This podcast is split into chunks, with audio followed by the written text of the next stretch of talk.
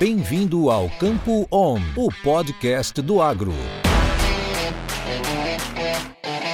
Olá a todos, sejam muito bem-vindos ao podcast Campo On. Meu nome é Ana Luísa Lodi, sou especialista em grãos na Stonix e, em parceria com a Stoller, vamos falar um pouco dos destaques dos mercados de soja e milho. Última semana, o milho e a soja registraram comportamentos contrários em Chicago, com o cereal acumulando ganhos no período, enquanto a oleaginosa recuou. Além do andamento da safra dos Estados Unidos, a semana foi marcada por decisões de política monetária ao redor do mundo. No caso da soja, destaca-se que a demanda chinesa continua no radar, uma vez que o país mantém a política de tolerância zero contra a Covid-19, colocando um grande número de pessoas em confinamento quando surge algum caso da doença. Nos Estados Unidos, o acompanhamento de safra, divulgado na segunda-feira, dia 13, trouxe 97% das lavouras de milho plantadas, contra a média de 5 anos para o período também 97%, e já tendo finalizado os trabalhos neste mesmo período de 2021. Já o percentual bom excelente das lavouras caiu de 73% para 72%, quando a expectativa era de manutenção. No ano passado, neste mesmo período, o percentual era de 68%. Para a soja, o plantio alcançou 88%, também o mesmo percentual da média de 5 anos, e abaixo do registrado nesta mesma semana do ano passado, em 93%. Já o primeiro acompanhamento das condições das lavouras da oleaginosa trouxe 70% classificados em bom excelente, acima da expectativa em 69%, e também do registrado no mesmo período de 2021, em 62%. Em meio a essa recuperação do plantio, após os atrasos iniciais, o mercado aguarda o relatório de área plantada, que será divulgado no dia 30 de junho, para saber se houve migração de área entre as culturas.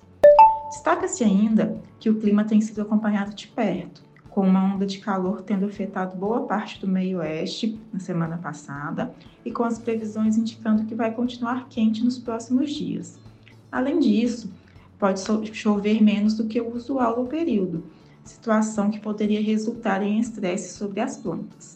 Lembrando que a maior parte do milho entra em sua fase chave de polinização no mês de julho.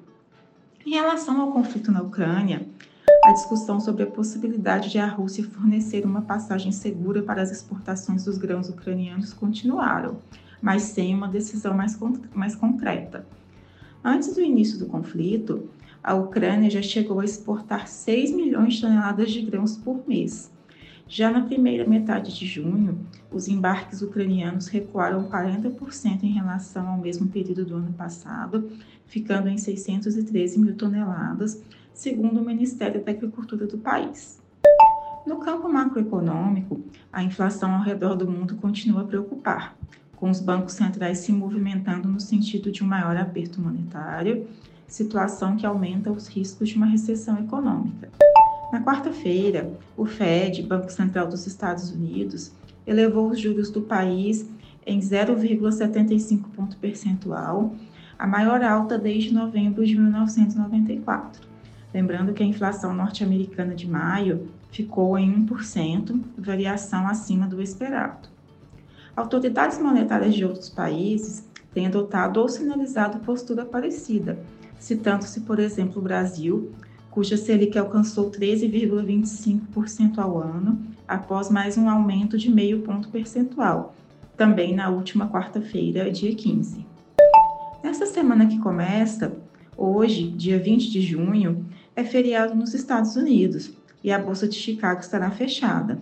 Além disso, o acompanhamento de safra do país, sempre muito aguardado, será divulgado somente amanhã, dia 21, com o mercado aguardando a atualização das condições das lavouras, neste momento em que um clima mais quente e com chuvas abaixo do normal predomina.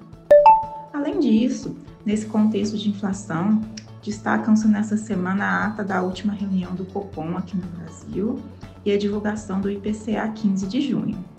Nos Estados Unidos, o depoimento de Jerome Powell, presidente do FED, na quarta-feira, dia 22, deve ser acompanhado com atenção.